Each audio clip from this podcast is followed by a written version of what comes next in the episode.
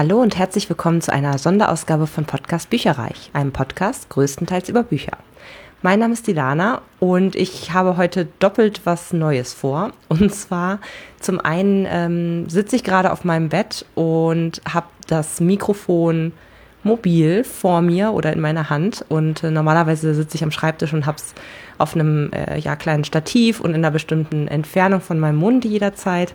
Es kann also sein, dass, ähm, ja, weiß ich nicht, dass der Ton vielleicht mal ein bisschen lauter, mal ein bisschen leiser ist, was ich versuche zu vermeiden, aber ich wollte einfach mal ausprobieren, wie sich das anhört, wenn ja, man variable äh, Entfernungen zum Mikrofon hat, ob das irgendwie stört oder ob das vielleicht auch ganz nett ist. Man hört jetzt gerade auch zum Beispiel äh, den Regen, der seit zwei Tagen gewitterartig äh, eigentlich nonstop hier über mich rüberzieht und da ich Dachschrägenfenster habe, ähm, hört man den immer besonders laut.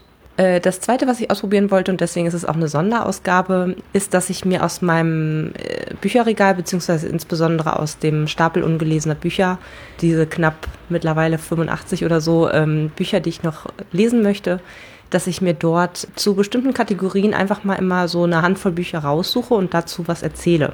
Als kleine Zwischenepisoden, die möglichst ja, um die zehn Minuten vielleicht gehen sollen und die so ein bisschen Listencharakter haben sollen. Also heute habe ich für euch die sechs ältesten Bücher auf meinem Sub und dafür habe ich mir eben die Bücher angeguckt, die entweder, ich habe manche auf Englisch hier, da habe ich natürlich dann die normale ja, Ersterscheinung, Erstveröffentlichung quasi als Datum genommen, die stehen ja immer vorne drin. Und bei denen, die ich auf Deutsch übersetzt habe, habe ich mir die deutsche Erstveröffentlichung äh, angeguckt. Manche habe ich auch in, in zweiter, dritter, vierter, zwanzigster Auflage hier rumliegen. Ähm, aber ich habe dann immer geguckt, wann wirklich die deutsche Erstauflage war. Und das war ganz spannend, denn ich habe vorher mal auf Lovely Books recherchiert. Ich habe ja bin ja sehr aktiv bei Lovely Books und habe dort auch ein Bücherregal, nennt man das, also ein virtuelles äh, Regal, wo ich eben meine ungelesenen Subbücher, wirklich Bücher äh, abgespeichert habe, dann eins für Hörbücher und eins für E-Books.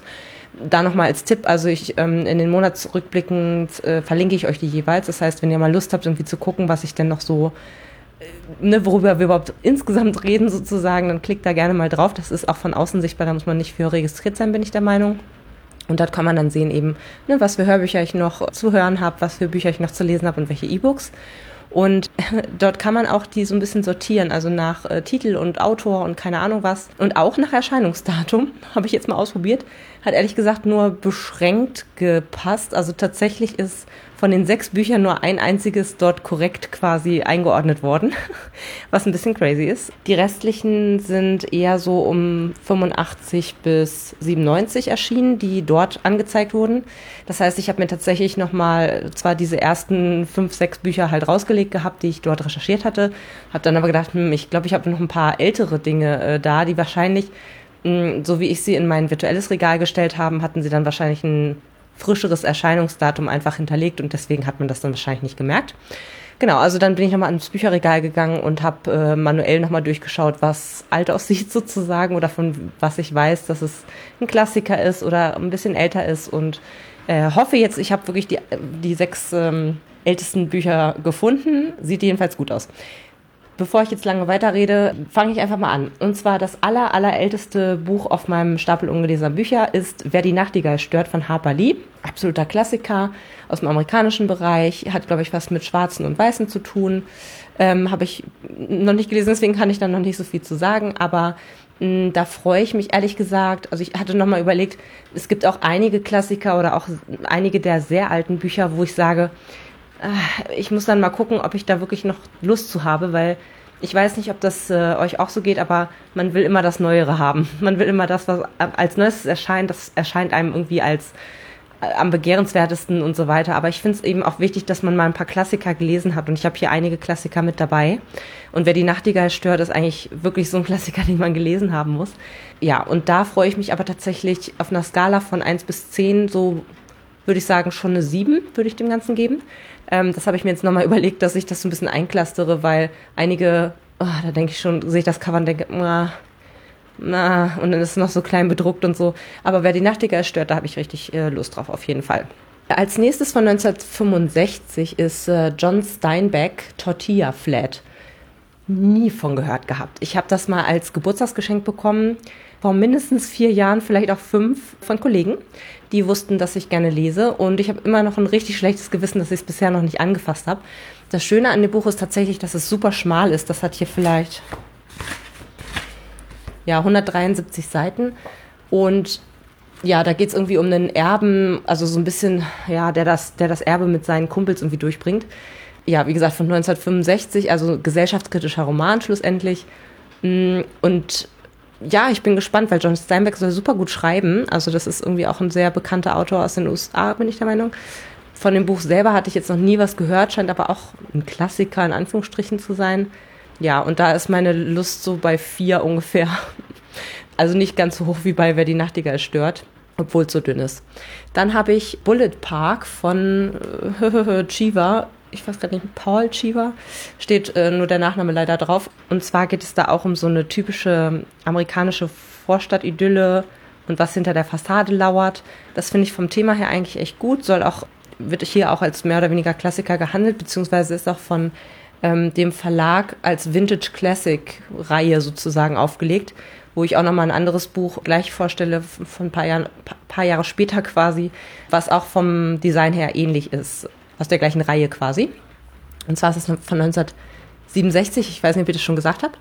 Das nächste Buch, was ich hier auf dem Sub habe, was sehr alt ist, ist äh, ursprünglich von 1974 wurde allerdings scheinbar in Deutschland erst 2012 veröffentlicht.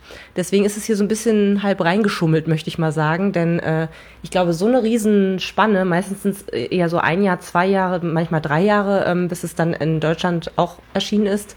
Und ja, hier wie gesagt 2012, obwohl es 1974 veröffentlicht wurde, fand ich ganz spannend. Und zwar ist es von Alice Monroe, was ich dir schon immer sagen wollte.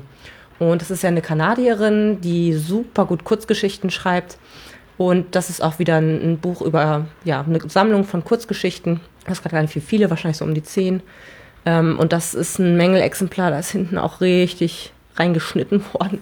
Alter Schwede. Aber die lese ich eigentlich mal ganz gerne. Vor allen Dingen finde ich es gut, dass man äh, diese Geschichten dann halt zwischendurch mal lesen kann. Also ich mag das auch ganz gerne, wenn ich das so, na was heißt übers Jahr, aber dass man dass man vielleicht so ein Buch liest, dann eine Geschichte liest, ein Buch liest, dann eine Geschichte liest oder auch mal zwei. Und dann sind die halt relativ schnell ähm, auch vorüber. Und das geht immer ganz gut. Und die sind auch wirklich sehr beeindruckend.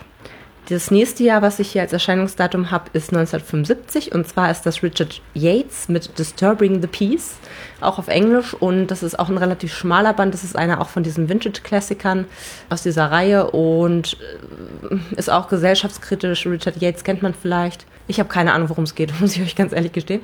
Aber ist ein Klassiker, finde ich, kann man gelesen haben. Und das, achso, ich habe bei Alice Munro gar nicht gesagt, wie, wie auf einer Skala und so. Also die, oh, beim anderen auch nicht, verdammt. Also bei Bullet Park würde ich sagen fünf von zehn, also ein bisschen höher als Tortilla Flat, aber nicht viel. Weil mich ich, einfach das Cover macht mich überhaupt nicht an. Alice Munro würde ich acht oder neun vielleicht sogar geben. Das macht eigentlich immer ganz gut Spaß. Und dem merkt man auch das Alter, glaube ich, nicht so an. Und äh, Disturbing the Peace wäre jetzt bei mir auch bei einer sechs, soliden sechs. Ähm, und als letztes, als allerletztes Buch habe ich Die Brautprinzessin von William Goldman. Ist ein Klassiker aus dem äh, amerikanischen, glaube ich auch, oder aus dem britischen, ich bin mir nicht ganz sicher. Und das ist von 1977. Und tatsächlich ist das auch ein Favorit gewesen von Joscha Sauer. Das ist der ähm, Zeichner von Nicht Lustig. Und ich weiß noch, als ich vor ein paar Jahren auf der Frankfurter Buchmesse war und ihn ähm, unterzeichnen habe lassen, habe ich ihn auch ein paar Sachen gefragt, die ich glaube ich auch aufgenommen habe und die müssten auch auf dem Blog noch ähm, sein, also im Podcast in der Folge entsprechend dann zu finden sein. Einfach Frankfurter Buchmesse mal bei mir auf buicherreich.net eingeben. Und dort hat er mir das auch als sein absolutes Lieblingsbuch empfohlen. Ich hatte auch noch mal eine, eine Freundin, die das auch super geliebt hat und wo ich auch darauf vertraue. Also ich glaube, dass mir das sehr gut gefallen wird. Ist ein absoluter Fantasy-Klassiker. Ich weiß allerdings, dass man auch da schlecht reinkommt, relativ schlecht. Also da habe ich, glaube ich, am allermeisten Lust von diesen ganzen Büchern, die ich äh, gerade erzählt habe. Deswegen würde ich dem neun von zehn Sternen quasi geben. So ähm, gerne würde ich das lesen. Ja, das war jetzt erstmal eine ein bisschen kleinere Episode und ich hoffe, sie hat euch gefallen. Mal so als kleinen Snippet zwischendurch. Wenn ihr Lust habt, könnt ihr mir gerne schreiben, welche zwei, drei, wie viel auch immer Bücher ihr auch auf eurem Sub habt, die sehr, sehr alt sind und aus welchem Jahr. Das würde mich sehr interessieren. Und ihr könnt sehr gerne auch noch eine Art 1, 1 bis 10 äh, Bewertung reinschreiben, welches ihr davon wie gerne lesen möchtet. Das würde mich total freuen. Dann genieße ich jetzt mal noch weiterhin den Regen. Macht's gut und bis bald. Tschüss. Informationen zu allen Büchern, über die ich heute gesprochen habe, findet ihr auf meiner Website www.bücherreich.net mit UE. Ihr könnt dort oder auf Facebook unter www.facebook.de slash podcastbuicherreich in einem Wort durch mit mir in Kontakt treten. Meine E-Mail-Adresse lautet buicherreich at gmail.com. Wenn ihr diesen Podcast über iTunes abonniert habt, würde ich mich riesig freuen, wenn ihr mir eine 5-Sterne-Bewertung hinterlasst. Dies ist ein privater Buch-Podcast, in dem ich nur meine eigene private Meinung wiedergebe. Wenn mir ein Buch oder Hörbuch kostenlos zur Verfügung gestellt wird, kennzeichne ich es entsprechend auf meiner Website.